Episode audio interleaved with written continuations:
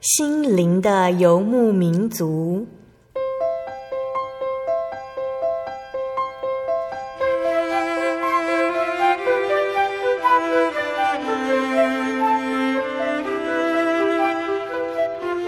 在这个谁都不管谁的后现代社会里，每个人的心灵都是游牧民族。成长的过程就是寻找的过程。每一颗漂泊的心灵，其实都在寻找生命的绿洲。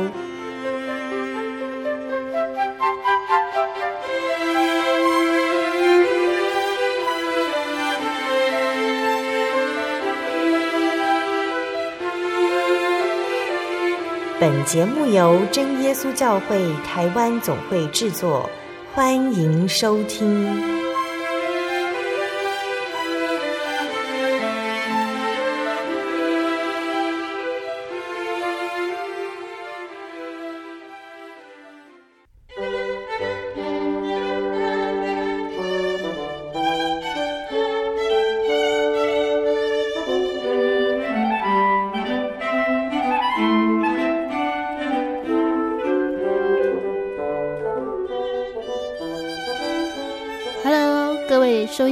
的听众朋友们，平安，我是阿弗拉。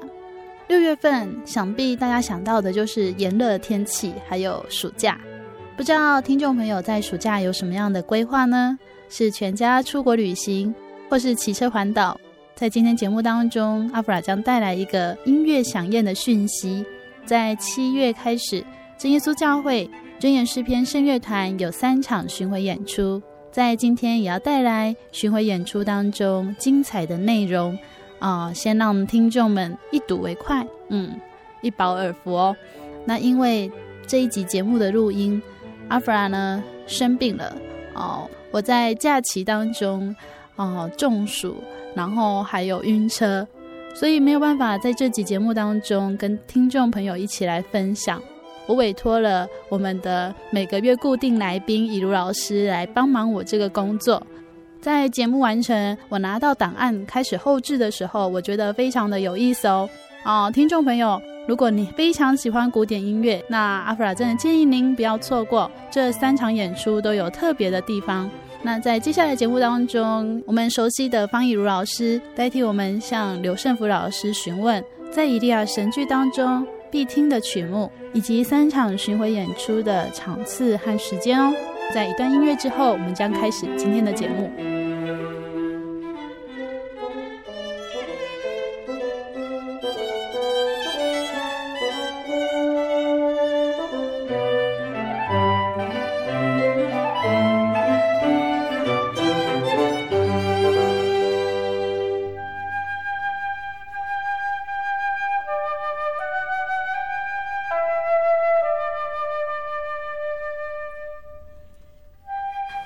各位心灵的游牧民族的听众朋友们，大家好，我是以如，很高兴今天在这里与大家又见面了。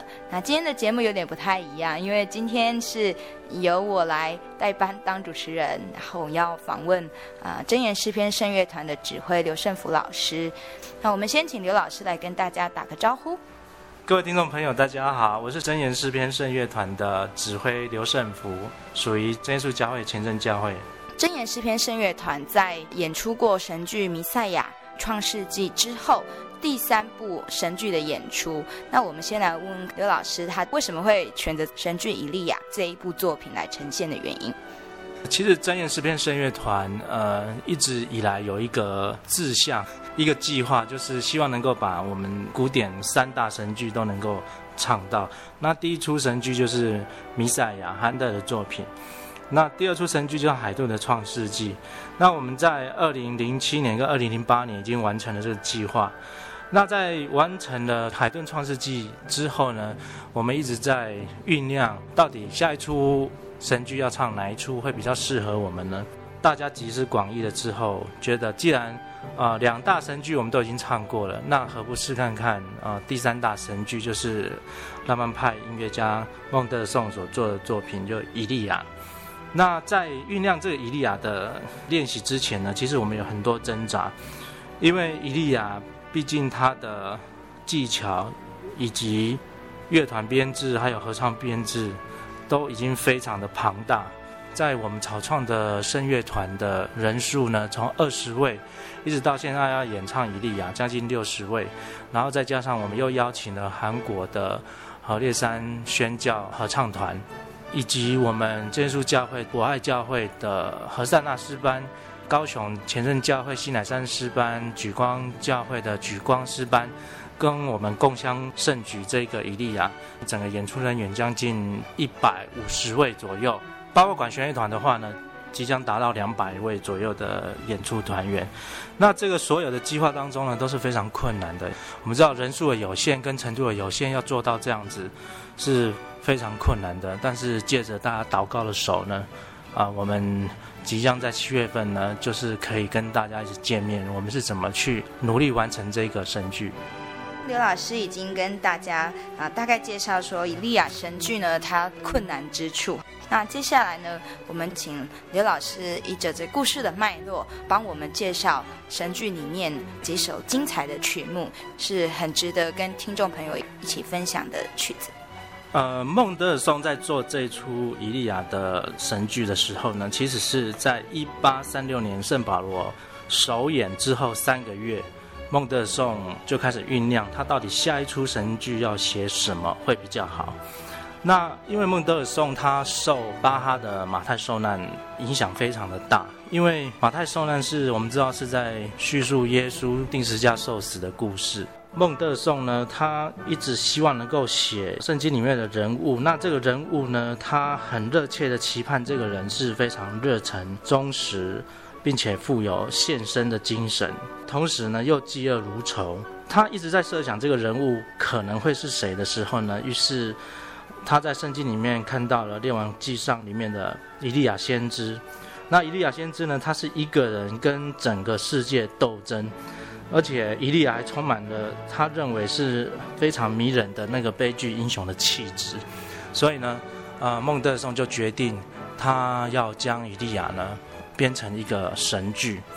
孟德尔颂在编这个神剧的时候呢，他用了非常多巴哈当时马太受难的素材，比如说合唱跟重唱的应对、独唱的宣讲，以及比较戏剧化的部分。那在合唱的部分呢，呃，孟德尔颂他用了非常磅礴的气势的合唱表现，将浪漫派的风格呢表现得淋漓尽致。那有几首，大家有机会去听音乐会的时候呢，可以试着去感受孟德尔颂在描写这个故事的时候的整个音乐的背景以及歌词含义跟音乐之间的关系。那我们先来介绍其中几首曲子。第一首曲子呢，是孟德尔颂写给男中音，也就是以利亚这个角色所唱的。那这个曲子呢，是在记载旧约圣经列王记上第十六章呢。亚哈王他登基做了以色列王之后，娶了西顿王巴力的女儿耶洗别为妻。于是呢，自古信奉耶和华的以色列就开始改信了巴力这个邪教，遭到神哈震怒的处罚，三年不下雨的咒诅。那这首曲子呢，其实包含了两个乐句。一个是男中音他所演唱的那个朗诵调，那朗诵调呢，原则上都是在叙述这个故事当中，用讲话的方式呢去演唱。整部以利亚的开头呢的前导，就是由这个非常沉稳有力的音色的男中音呢开始宣告，然后具有警告的效果，尤其是管乐它比较明亮的音色呢，增添了它的力度感。然后曲中呢，特别凸显的下行有一个声音叫做减五度的三全音的魔鬼音程。那这个三全音的魔鬼音程呢，在整个以利亚的曲子里面呢，它代表了一个以色列被咒诅的一种音程的音乐效果。然后就好像这一部神剧一样，环绕着一种比较不安的气氛。那我们现在可以来听听看。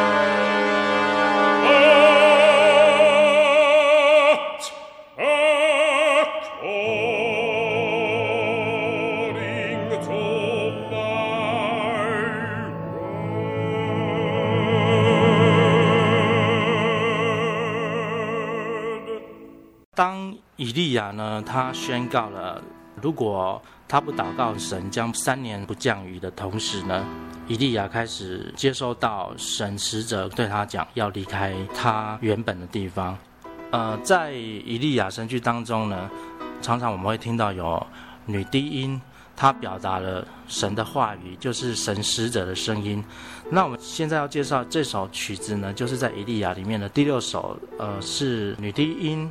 他扮演着天使的角色，希望以利亚离开他现在的地方，然后往东边去。那东边那个地方呢，就是基利溪，并且告诉以利亚说：“你要喝那里的水，因为神呢已经吩咐了乌鸦供养他，照着耶和华的话去做就可以了。”那由于呃久旱已经不雨了，所以没有任何的救援，也没有任何下雨的迹象，所以这个曲子里面呢，百姓的失望跟愤怒呢，便开始转向以利亚。所以神呢，就派遣了天使指引了以利亚离开他现在的地方，然后隐藏在基利溪的河畔。那这首曲子呢，是天使他吩咐以利亚往东方去的一个朗诵调。连续第五首合唱呢，是一个复四重唱的一首，也是天使所唱的一首曲子。那这些呢，都是啊孟德尔颂他用音乐来表达啊神的使者天使所转告给以利亚的。一些安慰的话，那我们可以来听看看。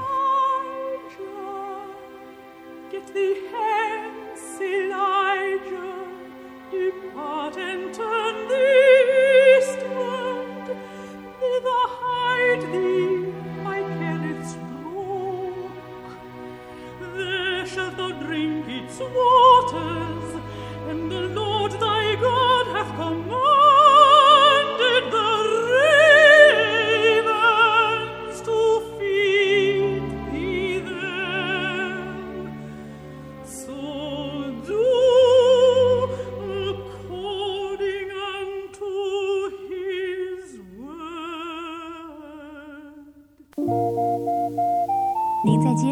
曾经看过这样的招牌“真耶稣教会”吗？也许您很想，但是却不好意思进来看看。其实我们真的非常欢迎您。下次当您在路过真耶稣教会时，欢迎您进来与我们同享神的恩典。真耶稣教会，台中邮政六十六至二十一信箱，欢迎来信，愿您平安。街上漫游，不知何往，寻寻觅觅却找不到。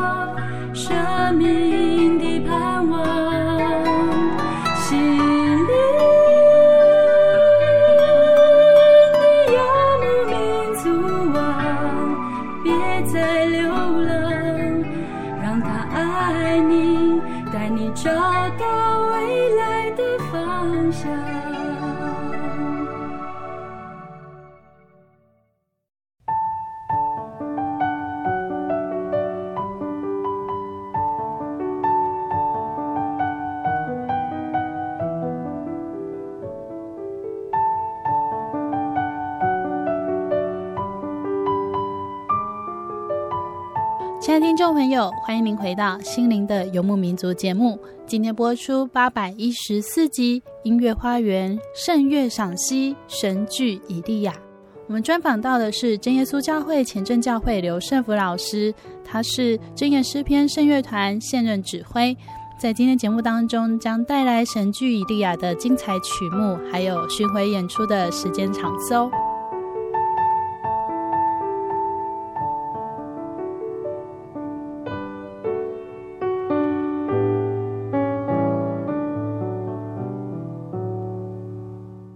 刚圣福老师已经介绍了伊利亚还有天使这两个角色。那随着这整个故事的演变呢，其实我们知道啊，伊利亚他是一个嫉恶如仇的先知，那他去传讲警告他，但是他遇到当时的这些百姓们呢，是不听他的话啊，因为他们很害怕，他们没有信心。那在伊利亚孤立无援的时候呢，天使来帮助他。那接下来呢，耶和华神呢又给他一些功课、一些使命啊，让他更增强他的信心。所以接下来是什么样子的人物会出现呢？天使呢，等到基利溪的水枯干了之后呢，天使就叫以利亚说：“啊，你要起身往撒勒法去。”于是呢，以利亚就往撒勒法去，遇见了一个寡妇在捡柴。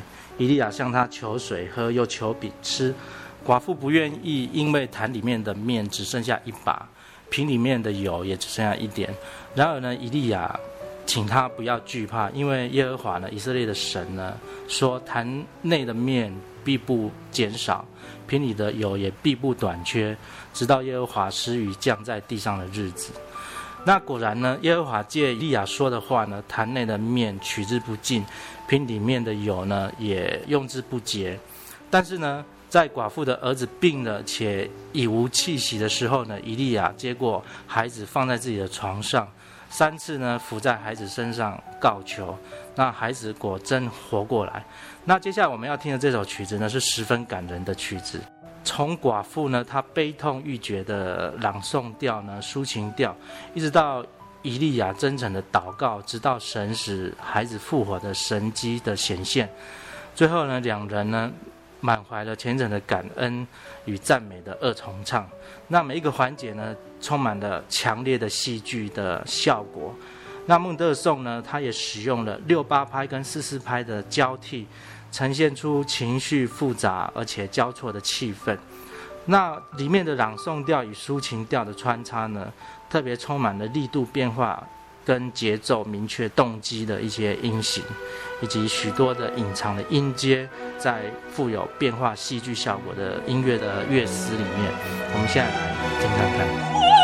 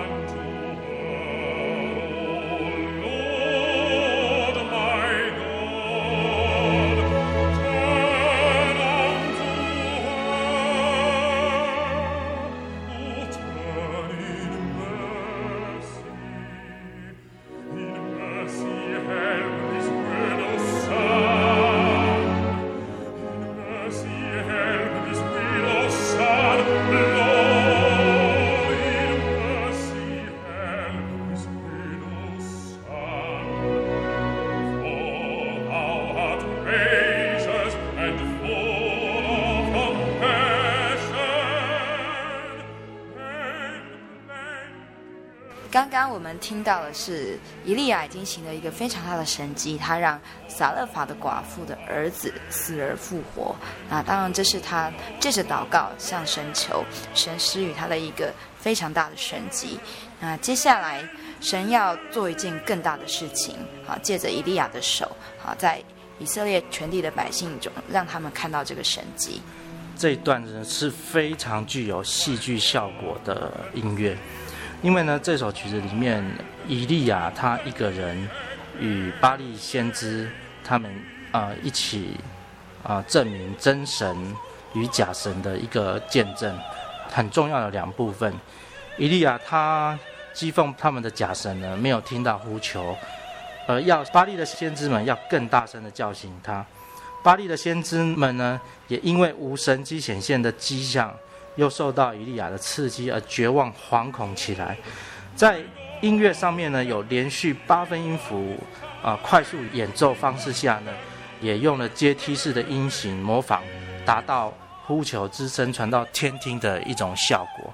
那这首曲子呢，也是我个人非常喜欢的一首曲子，因为它将真假神的一个战争呢，呃，表现得非常的戏剧化，而且非常非常的很容易去了解里面的剧情。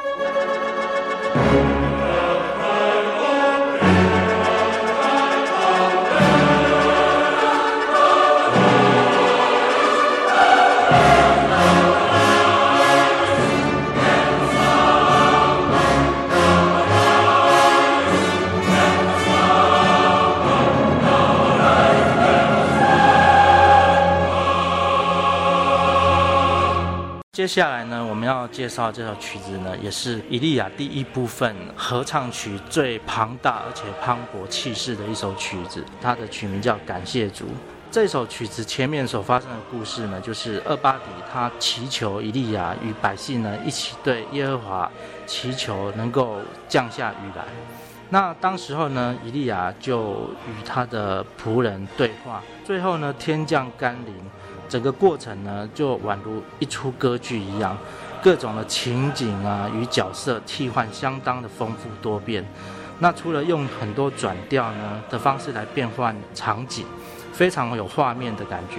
那音乐的设计呢，呃，也跟着歌词的情境，然后以快速音群来表现伊利亚求雨急切的一个心情，时而微弱，时而磅礴。那全部的百姓呢，就引领期盼的，希望能够下起非常磅礴的大雨。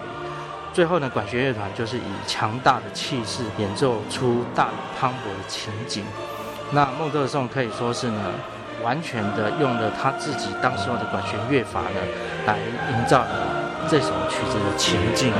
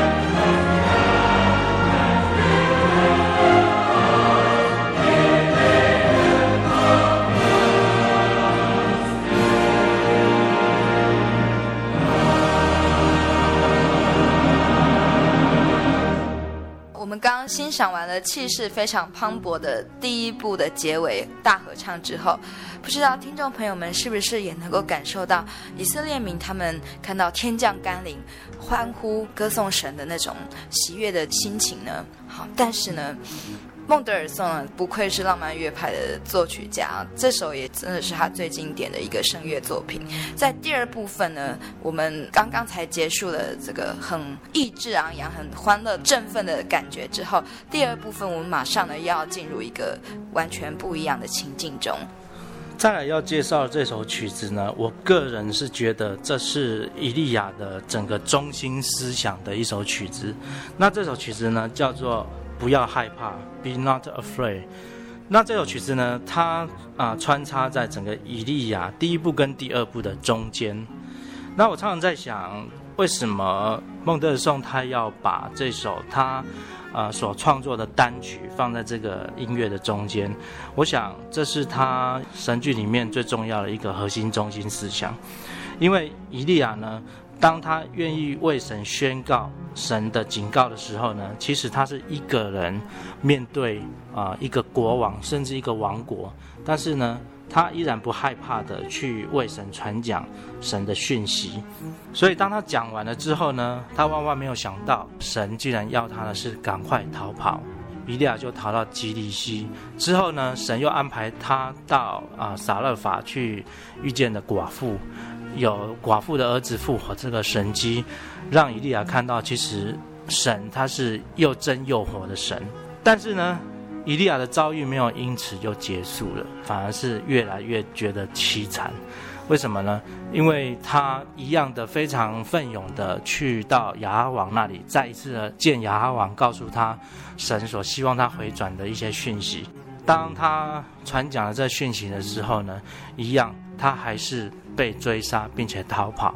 所以虽然他这个曲子叫不要害怕，但是当曲子唱完了之后呢，其实伊利亚真正的受难才刚开始。所以这首曲子穿插在这里面呢，对于当时候听众来讲是一个非常鼓励性的曲子，就是我们在这世上会遇到许多患难，那。也许这个患难我们可能了解，我们可能不了解，但是呢，就像神帮助以利亚一样，不管我们遇到什么患难，都要记住，就是不要害怕，并且抓住神的话语去走。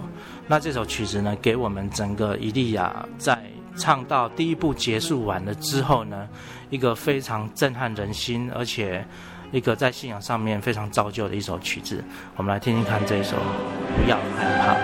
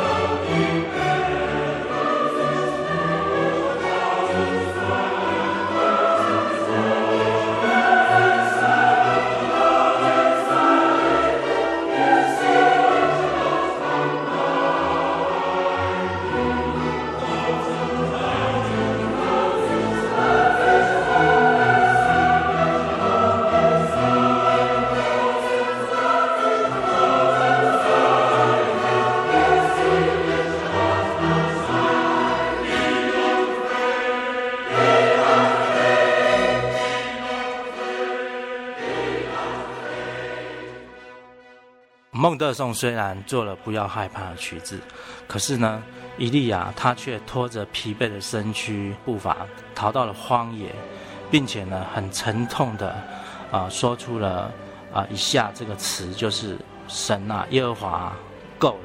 那我们现在要听的这首曲子呢，就是伊利亚他在逃往荒野的时候，他所沉痛唱出来一首抒情调。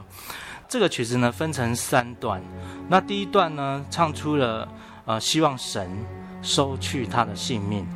那大提琴呢，它低沉的演奏呢，表现出伊利亚他精疲力尽、心灰意冷的那种情境。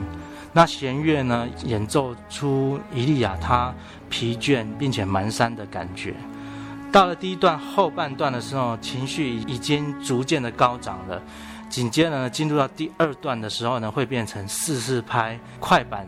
表现出伊利亚他非常愤怒，并且将“够了”这个字眼呢，动机运用在整个乐剧的的剧末的管弦乐的齐奏中。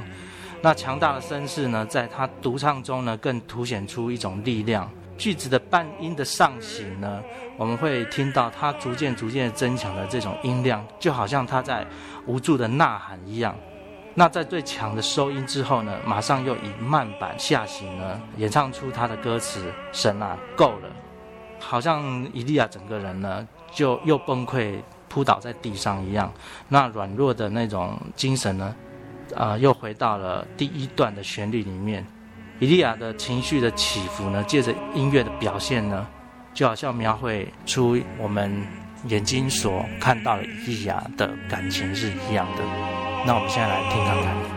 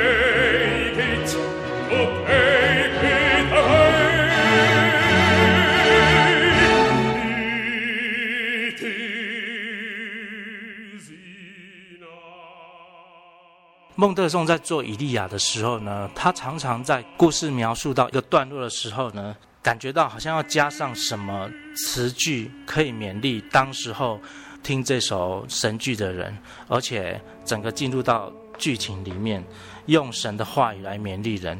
所以呢，在这首曲子里面呢，我们要介绍是孟德松他特别写的一首圣咏歌，那他的意思就是忍耐到底的呢，必能得救。其实这个词呢，不在《列王纪上》里面，这是孟德尔颂呢，他自己在从马太福音二十四章三节里面呢，把这个词拿出来做成一首曲子。因为相信，如果现场有听这首神剧的人呢，听到这首曲子完了之后，会像以利亚一样，感觉好像会看不到希望。于是呢，孟德尔颂呢，就将这首曲子呢，像天使安慰以利亚一样。做成一首，呃，非常和谐的圣咏歌，那具有非常安慰跟造就，神话温暖我们的帮助，在我们的信仰。我们现在来听看看。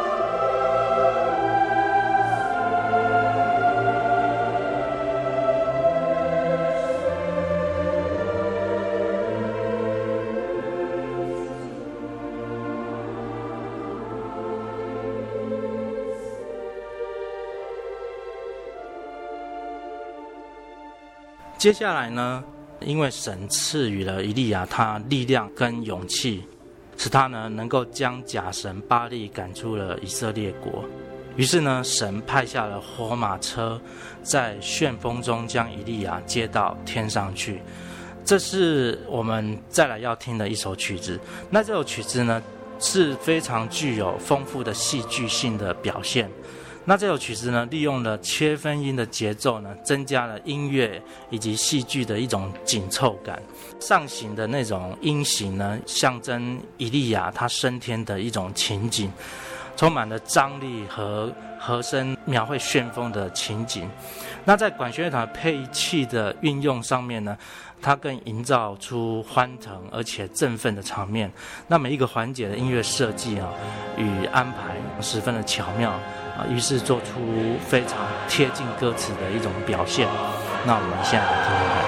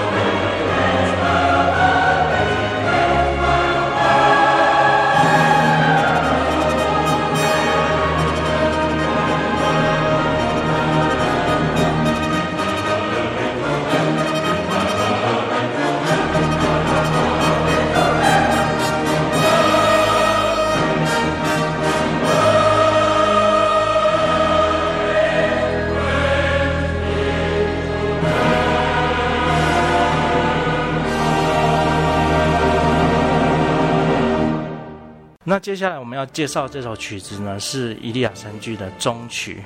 这首终曲呢，呃，是色彩非常丰富，而且和声以及对神的荣光的描述呢，可以说是非常的呃精彩。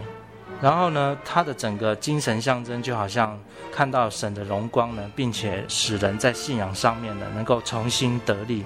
这是在它第一段的时候的部分。那第二段的部分呢，呃，就进入到比较庄严的行板，进入到 D 大调一种赋格的音乐里面。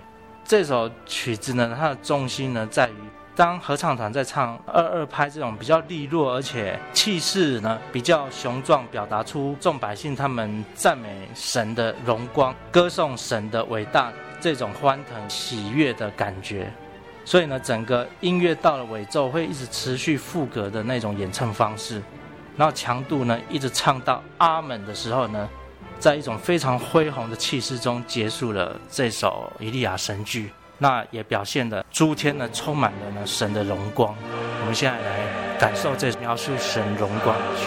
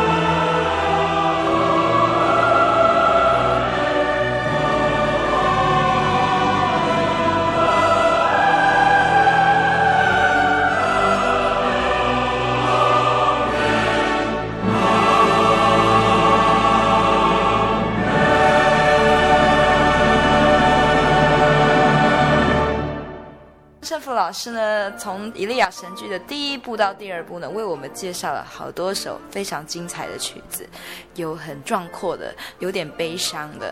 其实这也好像在描述我们人生的经历哦。虽然孟德尔颂讲的是旧约圣经的这个历史人物的故事，但是孟德尔颂他自己是犹太人的身份，我想多多少少呢，他自己在选择这个故事角色的时候，他的呃心情也受到非常多的触发。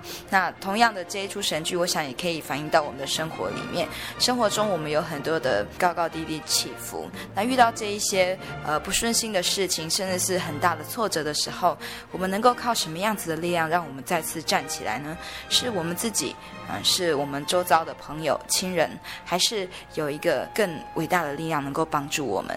那我想在这出神剧里面也提供了很好的答案。那不知道胜福老师呢，要不要来再跟我们介绍一下这一出神剧的演出相关的讯息？这次真言诗篇声乐团呢，总共有巡回了三场音乐会。那第一场呢是在七月十四号在台中中心堂演出，时间是七点半。那因为呢这场呢是锁票，所以大家呢可以打电话到零二三三九三九八八八三三九三九八八八。可以打电话到台北服务处来询问。那第二场呢是七月二十一号，在高雄中山大学的逸仙馆。那这场呢啊、也是锁票，服务电话也是一样，零二三三九三九八八八。那最后一场呢，我们会在台北国家音乐厅。那这场是日期是在七月二十三日，礼拜一晚上。那这场呢，我们是售票，所以相关的售票事宜呢，我们可以上啊两厅院的售票系统网页去查询。刚刚胜福老师跟我们宣布了这三场音乐会的讯息，那相信呢，台中跟高雄的听众一定非常的兴奋，因为是锁票。那台北场呢，虽然是购票入场，可是台北场的特色呢，呃，是有管风琴演奏出很气势磅礴的气氛。嗯，我想以利亚这场音乐会很特别，就是孟德尔颂他是用英文来写作。那到时候我们呢会有来自台湾以及韩国的合唱团一起来演出。那大家也可以看看，虽然是呃来自不同的语言，但是呢我们要一起用英语来唱出对神的颂赞，这也是呃非常值得期待的一场演出。这一次这场音乐会呢。那很感谢主啊，就是有一些职业的声乐家，他们愿意来支援我们。比如说台北场国家音乐厅有德国汉堡歌剧院的首席女高音吴以庄老师，她愿意来赞助我们这次的女高音的演唱。台中场呢是由我们的真言诗篇声乐团的声乐指导肖淑珍老师呢，她从德国音乐院毕业，回到台湾也来赞助我们这次台中场的演唱。那高雄的演唱女高音呢，由我们这次邀请的韩国何烈山圣歌队呢的首席女高音啊来演唱我们整个女高音的部分。那他们还有一个团员呢，也是一个职业女高音歌手，叫金米轩，那她也来帮我们演唱天使的独唱跟合唱，然后还有呢，伊利亚的仆人的部分。那这些职业的演唱家呢，都唱得非常好。希望大家呢，有机会都可以来听看看。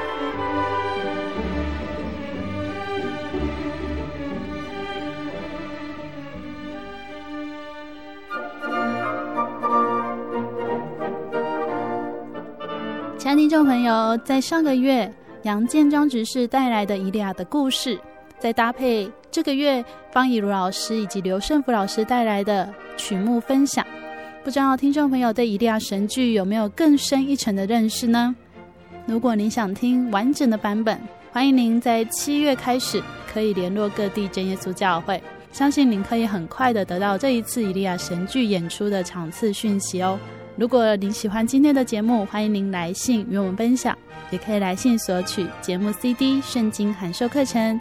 来信请寄台中邮政六十六至二十一号信箱，台中邮政六十六至二十一号信箱，传真零四二二四三六九六八零四二二四三六九六八。谢谢您收听今天的节目，我是阿弗拉，愿您平安，我们下周再见喽。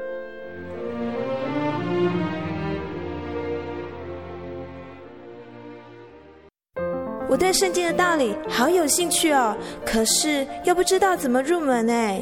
你可以参加圣经函授课程啊！真的啊？那怎么报名？只要写下姓名、电话、地址，寄到台中邮政六十六至二十一号信箱，很快的，你就会收到第一课的课程了。赶快去寄吧！嗯。圣经函授课程能循序渐进的引导您更了解耶稣基督的福音。得到生命的滋润和来自信仰的力量。本课程完全免费，欢迎来信台中邮政六十六至二十一号信箱，请注明参加函授课程。愿神祝福您。